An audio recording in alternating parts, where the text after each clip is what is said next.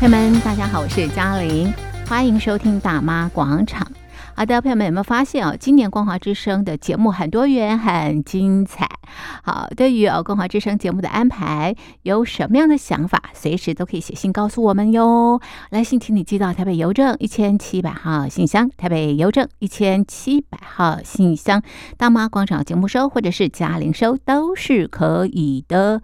好，那么大妈广场呢，同样在每个礼拜的礼拜二、礼拜三、礼拜四，在空中和所有的好朋友聊两岸的新闻，关心大陆的发展，同时呢，介绍台湾的新书，也介绍台湾好玩的旅游景点。欢迎大家在每个礼拜二、礼拜三、礼拜四和嘉玲在空中相会。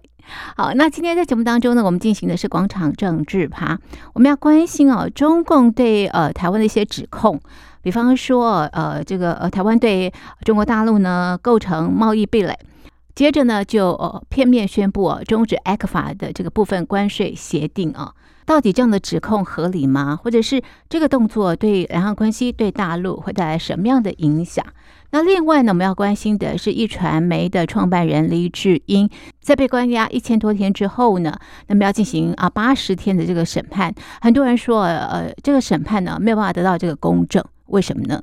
今天在节目当中呢，我们邀请啊台湾韬略策进协会秘书长吴建中吴教授来进行相关的剖析。吴教授你好，主持人各位听众朋友大家好。好，那今天在节目当中呢，我们来关心的是呃中共对台湾的指控啊，指控什么呢？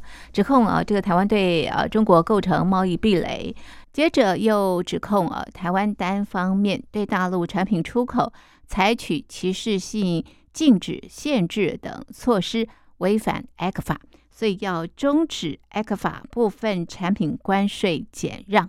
那我们看到，在元旦的时候，一些原产于台湾的石化产业啊，那么他们的这个关税啊，这个协定已经这个取消了。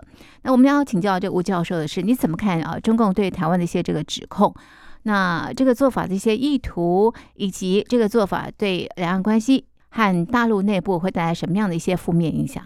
是呃，我想这个呃，中共在呃今年呃开始针对台湾的这个农渔产品，嗯、然后还有两各种两岸的贸易来进行各式各样的这样的一个调查。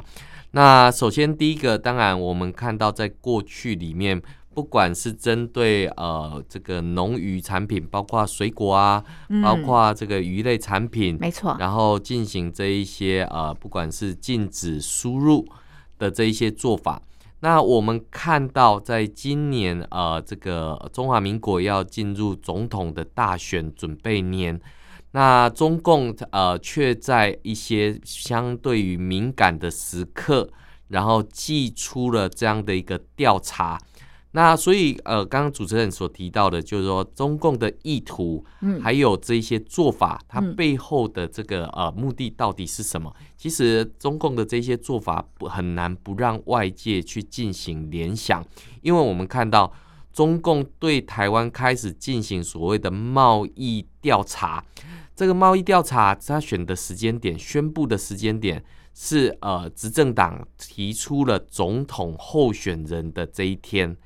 那我们也看到，在这一段期间里面，包括了针对红海富士康在中国大陆的这个用地，还有呃这个环境，呃来做这样的一个呃调查。这个其实我们看到目的性非常的呃这个明确。那背后的效果怎么样？当然，我们还没有办法完全的去检证。嗯，那我们当然可以看到，呃，对于这样的一个检控的一个本身，我们首先要看到的一个部分是，呃，我们看到两岸在过去的时间点里面，其实我们看到从过去的 GATT 就是关税贸易总协定，嗯，再到呃，我们看到世界贸易组织。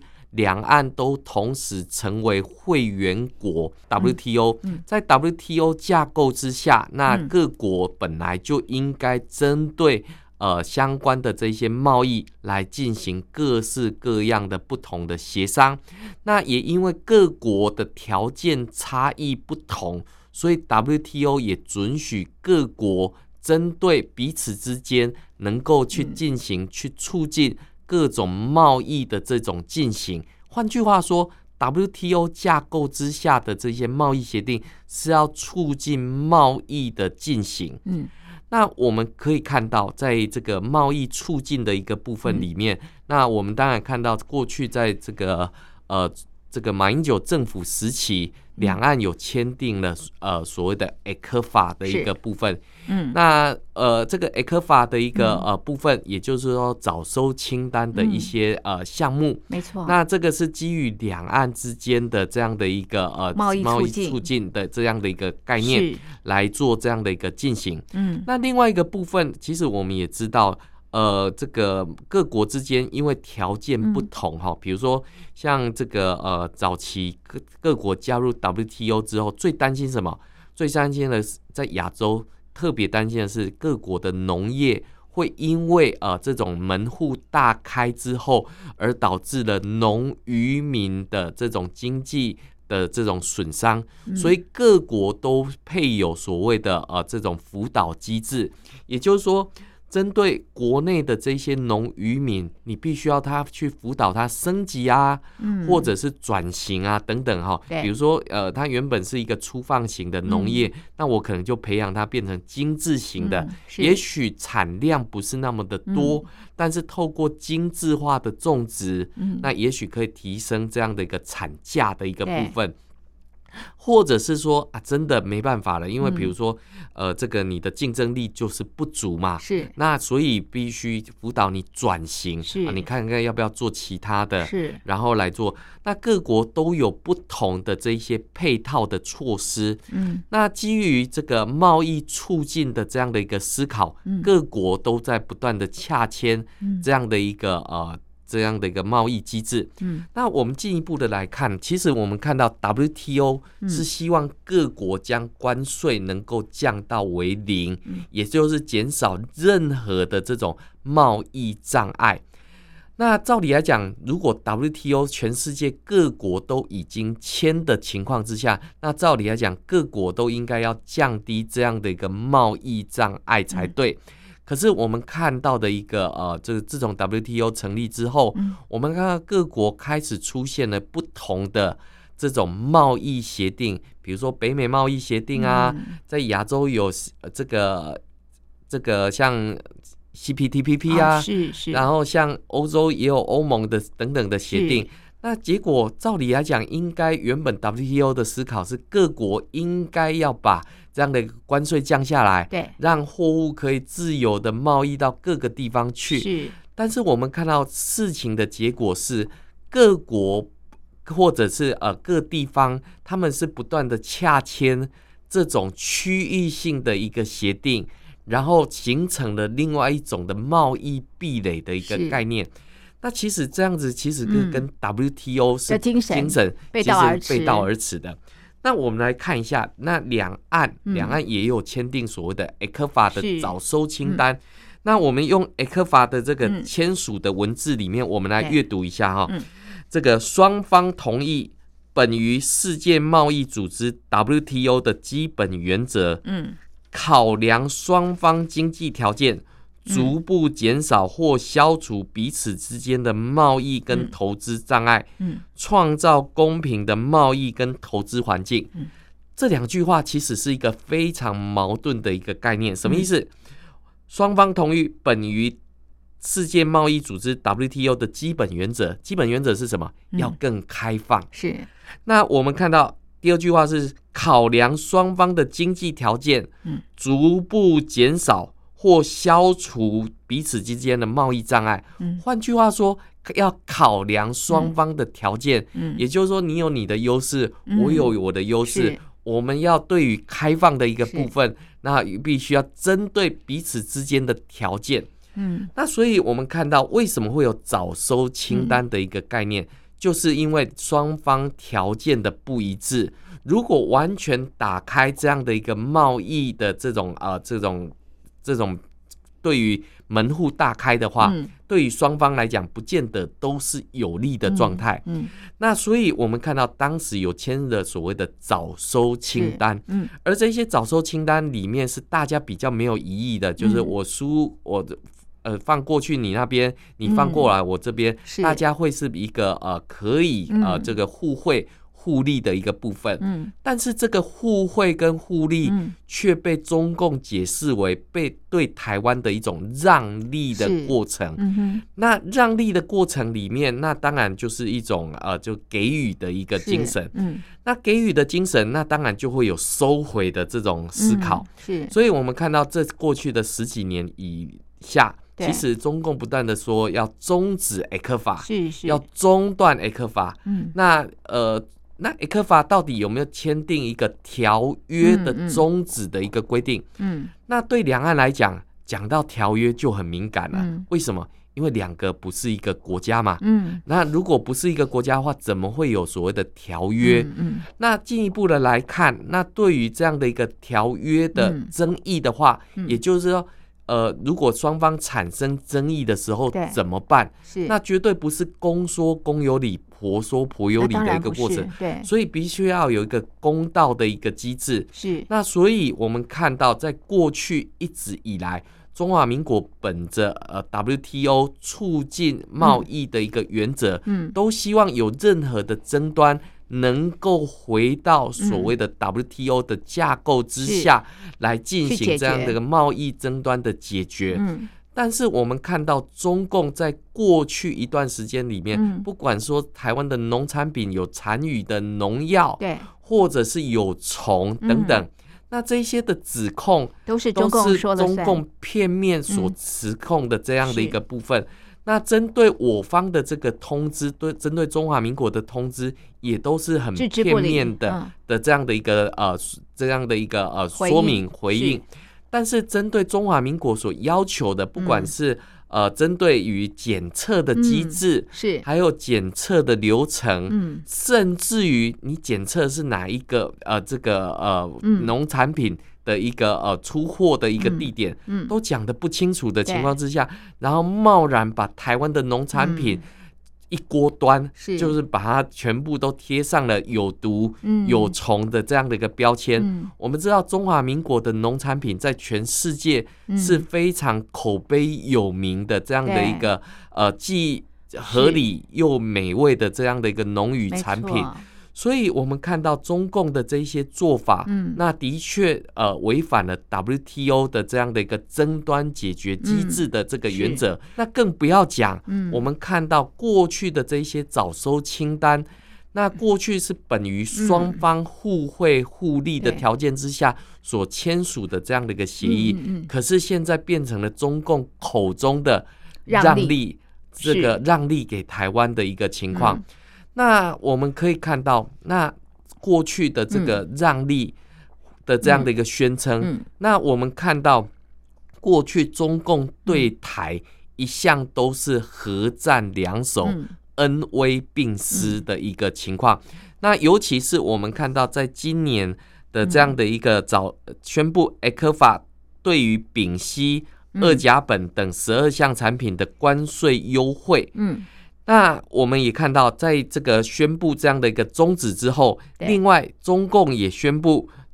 对台湾七家的石斑鱼业者的输入执照，嗯，这个放开，没错，这个展现了这个中共恩威两手的策略，这个是非常明确的一个的一个情况。嗯，那我们看到，针对中共呃，对于 ECFA 里面的丙烯、嗯，二甲苯等十二项产品的所谓关税优惠。其实他一开始公布的时候，他是用英文的这一些呃数字来做做撰写。一开始其实对于呃这个不了解石化产业的人还不了解这里面到底是什么样的一个内容。嗯，那我们看到针对中共这样的片面，也没有经过任何的这种争端解决机制就公布的这个消息。嗯，我们看到行政院院长陈建仁就对于中共此举，嗯，呃，这个政治目的大于经济目的，实际上对于台湾的这种经济胁迫，那当然，我们看到政府也非常的果断，嗯、包括陆委会也警告中共立刻停止政治操作。嗯，那经济部也回应说，呃，两岸同属于 WTO 的会员，嗯，相关的问题可循 WTO 规范以及机制来进行。我方愿意跟中共依照 WTO 的规范，在 WTO 架构之下协商。嗯。处理双方贸易争议的问题，嗯，所以我们看到贸易争端并不是少见的，嗯，其实，在国际之间常常都有这种贸易的争端，没错。那只是说你要用什么样的机制，嗯，来解决这样的一个贸易争端的一个情况。那如果没有一个贸易争端的解决机制，那加入这样的一个方面的这个说法，说法是没有办法让人家接受的。是的，是的。所以我们可以看到，就是说，呃，我们看到中共那边有人说啊，这个、这个、这个中华民国政府就是不想要让这个中共在呃 WTO 架构之下。这个来进行，为什么？嗯、因为这凸显出两岸的特殊性。嗯，哦，因为这个对于 WTO 会员国的一个部分，嗯，对于中华民国能够跟中共能够在国际舞台上面平起平坐，嗯、这个是中共首先不愿意看到的。嗯、所以中共当然会想要避免这样的一个机制的一个存在。嗯、那我们也看到，那对于这一些的呃呃。事实上面来看，中华民国是一个主权独立的国家，而且中华民国也是 WTO 的这个贸易会员国。是，那中共开启对台湾的贸易障碍调查，嗯、那相反的，台湾也应该可以循着这样的一个 WTO 的机制来寻求解决，嗯、让国际之间。知道中共是怎么样子来操作这样的一个以商逼政、嗯、以民逼官的这样的一个行为。嗯、对，那我们当然看到这个中共的核战两手，嗯、它的目的是非常明确。嗯、我们刚刚前面提到的，呃，这个在选前哦，因为我们知道中共针对贸易壁垒的一个调查，原本是调查三个月，嗯、后来又延长三个月。那后来又延长了三个月，时间点刚好就落在中华民国选举的这个呃总统大选跟立委选举的前后，时机相当的敏感。嗯，那我们看到原本照理来讲，在这个呃三个延长三个月的调查，这个时机已经够敏感了。现在中共又提前到选前的不到三个礼拜的时间，公布这样的一个贸易调查结果。并且终止部分的 ECFA 的这个石化产品的输入的一个部分，是。这个我们可以看得出来，中共针对台湾的界选，介入台湾的大选，它的目的是非常的明确。可是这样子是一个七伤拳，嗯，为什么？对，因为对于他自己本身的经济，哎，会带来什么样 影响？本来就不佳了，是。哦，因为现在中共经济下滑，这已经是一个明确的事实。是，那所以为了稳住中共的经济，我们看到另外一个更有趣的操作，是。中中共一方面祭出终止的措施，对，一方面又想拉拢财商，是。显得非常幼稚，因为我们看到。中共在采取这个制裁的前一天，商务部副部长还出来表示说，将始终如一的支持台湾企业在大陆的投资，并支持台湾企业在内销融入大循环。这显然是在给台商打预防针，告诉这些台商，虽然中。共对于小量的台湾产品采取了反制措施，嗯，但是中共对于呃台湾的大政方针不会改变。不过我们看到这样的承诺，有谁会去相信呢？嗯，我们看到连这个台湾首富这个郭台铭的企业在中国就会被这个相关部门查税，是查这个这个。这个用地的这个情况，查环保的这个情况，嗯，嗯，再看看中国大陆的第一首富马云，嗯，他的下场。中共的承诺还可信吗？嗯嗯，所以我们看到中共做出来的这个决定，其实是一个七伤拳。嗯，因为我们看到中共在过去一段以来的时间，不管是对于农渔产品的这种限制入口，然后这种呃政策反复，导致我们看到农渔民不可能因为你的政策反复。在等候中共的市场，嗯，因为对渔民来讲，我养一条鱼，我可能要花一年的时间。嗯，我在养鱼之前，我就必须要去判断，我这批鱼是要卖到哪里去。我不可能寄望于在所谓的中共的善意，而且这些善意是可能，今天跟明天前后又不一样的一个状态，是会变化的。所以中共不断的恐吓中华民国的农渔民。的这个产品销路，嗯，现在又终止所谓的石化产品销路的一个情况。其实我们知道，就是呃，对于这一些农渔民，嗯，或者是一些石化产品的这些早收清单的业者，其实他们早就已经有了心理准备，嗯。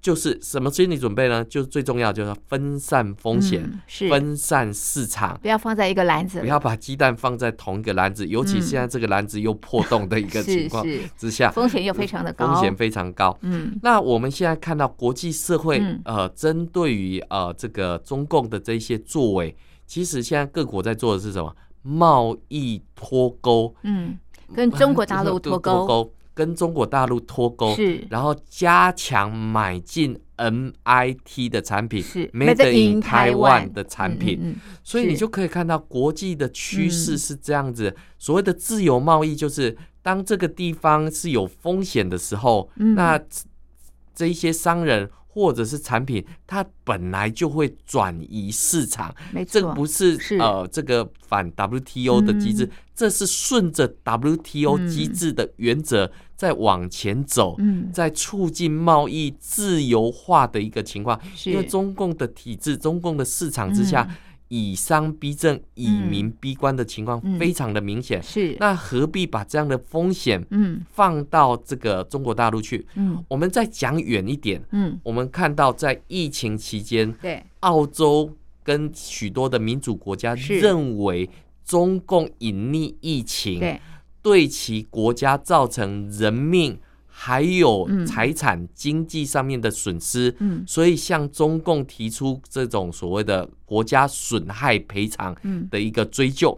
那我们看到中共寄出的是什么？嗯，对澳洲的龙虾、嗯，红酒、是。铁矿砂、是。煤矿来进行制裁。是。那三年下来，我们看到在二零二三年，中共放开了这个对澳洲龙虾、红酒的这个进口。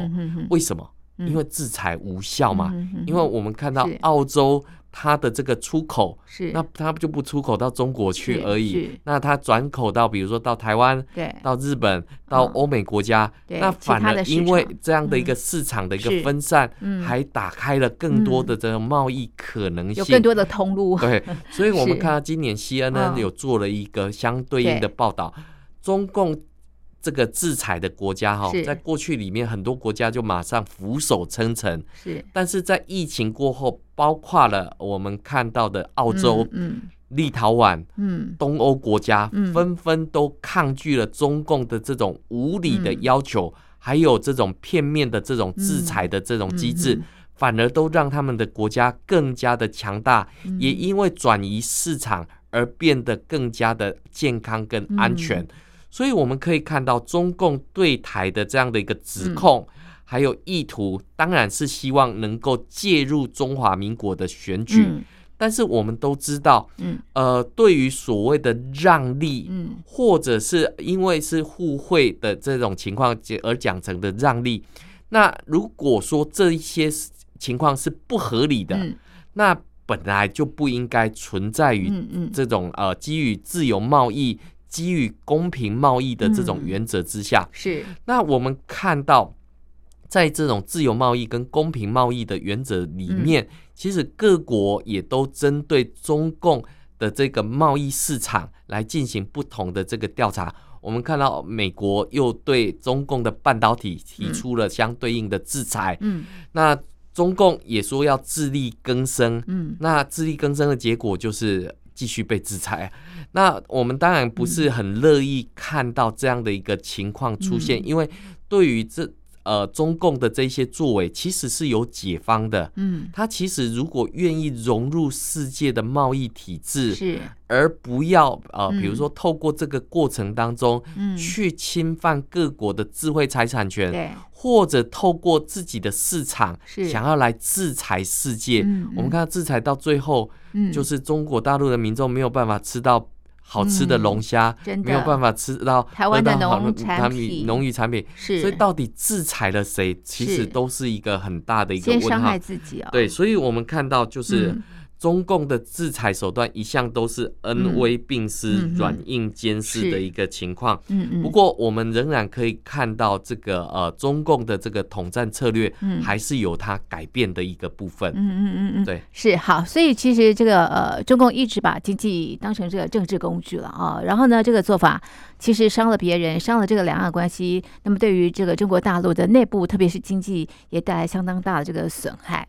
好，接下来呢，我们要关心的是壹传媒创办人黎智英，他因为呃被控呃勾结外国势力，那么涉嫌香港的国安法，那在二零二零年被羁押一千多天之后呢，那么现在要进行八十天的审理，很多人说这是一场不公平的审判，吴教授你怎么看？是，呃，我们会首先看到哈，黎智英在两千二零二零年因为香港的国安法而成为该条例之下第一个被指控勾结外国或境外势力危及国家罪罪名的第一个人。嗯，该罪行最高可判处终身监禁。嗯，但是历经了呃这个抗拒。让黎智英运用英国律师为自己本身来辩护，是。几度终审法院程序的来回之后，嗯，在三年的期间，嗯，我们看到终于开庭了。嗯，那问题是黎智英未审先求，嗯，呃的时间已经超过三年。嗯，那本案由三位香港国安法指定的法官来承审。嗯，不设陪审团。嗯嗯，香港国安法至今的定罪率是百分之百。嗯，那可以看得出来，黎智英未来的前景不明。是。那我们可以看到，香港律政司向香港高等法院申请针对愿荣光归香港的禁制令。嗯。嗯，然后被高等法院于今年七月份拒绝。嗯那我们也看到，就是最近也开始进行上诉，嗯，因为我们看到哈，这个中共连歌曲都怕的情况之下，那黎智英的这些作为，嗯，更担心他会被呃这个中国大陆的民主人士视为是一个民主的标的，嗯，跟民主的希望，嗯，所以我们看到。呃，其实黎智英在这一段期间，其实三年下来哈，我们看到他出庭的时候，呃，略显消瘦，但是呃，态度非常的坚定，他没有因为被指控这个港版国安法的一个情况，据转述他在现场侃侃而谈。针对于他在过去的这样的一个部分，嗯，那我们当然看到中共是非置他于入罪不可，嗯，那这个入罪最高有可能到达终身监禁的一个情况，即便是各国都反对的一个情况之下，中共还是蛮横无理的去进行这样的一个审判，而这样的审判的一个结果，其实我们看到最近。香港港股不断的下跌，啊、对，对，你到底问说是什么理由？很简单，老百姓对于香港完全没有信心，对中共已经完全不抱持任何希望。嗯，嗯。否则你看港股一泻千里，嗯，跟台股完全是一个死亡交叉的一个情况。嗯，那我们就可以看到，为什么说对于呃这个审判是没有希望的？嗯、我们可以从几个部分来看哈。首先，第一个，黎智英虽然是具有双重国籍的英国公民，但被监禁期间，中共一直拒绝，港府也一直拒绝英国驻香港总领事馆的外交探视权。根据国际法里面的国籍法，这个呃，本国是对于呃本国的国民是具有外交探视权，嗯，所以中共禁止呃这个英国来做这样的一个探视，其实是违反国际法的一个外交探视权的一个部分。那另外，我们看到黎智英原本要聘用英国的大律师欧文来代表他来进行辩护，是，但是被港府跟北京联手临时修法，临时修法，禁止让外籍律师参与国安法的案件。嗯，更糟的是，港版国安法的审查程序，嗯，要中共跟香港政府得以指派。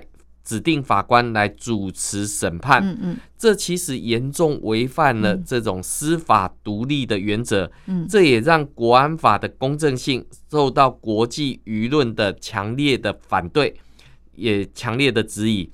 那在开审议的前夕，我们看到英国的外交大臣卡麦隆在十二月十七日也代表英国外交部发出了正式的声明，嗯，这是外交辞令哦，这个是政治的声明。强调黎智英的案件明显违反中英联合声明，并对香港的政治跟言论自由造成极大的迫害，并于此呼吁中国跟香港政府应该要立即停止港版国安法的施行，并释放黎智英。但是我们看到，在这个英国政府宣布这样的一个外交辞令之后，呼吁释放黎智英的同时，我们看到中国外交部也公开驳斥卡麦隆的声援，英国政府的声援。嗯，他是不是这么说？中共是这么说。众所周知，黎智英是香港恶名昭彰的反中乱港人士，也是香港暴乱的幕后黑手，公然勾结外部势力，做出无数危害国家安全的勾当。中共强调。香港政府追究黎智英的犯罪责任无可非议，绝对没有外人插嘴的空间。所以看起来，中共就是要把这一条路走到死巷了，嗯嗯，就是一定要判李志英入罪。入罪，嗯，这个已经吃了秤砣铁了心，这个完全没有任何的。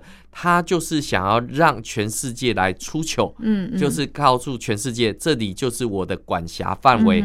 当年一九九七回归的时候，就是回归到我中华人民共和国，在我中共的手上，那这个地方就是我的这个管辖范围。嗯，所以我们看到，包括英国的《金融时报》、路透社，嗯，都对于这个呃，我们看到黎智英。一直以来被北京跟港府视为是头号公敌，因此在国安法的这个控罪上面，这是一个史无前例的一个政治性的一个杀鸡儆猴的一个判例，所以我们判断黎智英有可能会被判处最重的刑期，也就是无期徒刑、终身监禁。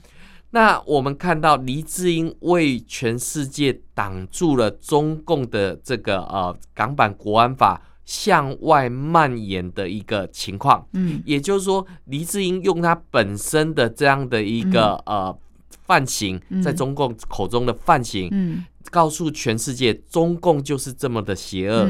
中共就是不理会国际法，嗯，不理会国际条约的神圣性。嗯、我们看到中英联合声明，嗯、对于中共来讲是历史的文件。嗯、那更不要讲中共做出来的承诺还可信吗？嗯，所以我们可以看到黎智英的这个呃被判刑，嗯、那再加上我们看到之前的这个香港的这个周庭远走加拿大，没错，这个。已经非常的，呃，就确定中共的行为不可信，嗯，中共的承诺不可靠，嗯，那所以，与其在他的这种呃劳役之下来进行追求，这个可能是徒劳无功的，嗯，这也是中共想要将全世界所释放出来的这个讯息，嗯，那所以我们看到。呃，这个香港已经是一国一制的一个地方。嗯，那各国在过去认为香港是一个自由法治的一个社会。嗯，那在黎智英的案子之后，基本上已经荡然无存。无存 OK，好，这是呃，我们就这个最近的两则新闻进行的剖析。我们的讨论就进行到这里，非常谢谢听众朋友的收听，也谢谢吴教授的分析，谢谢您，谢谢。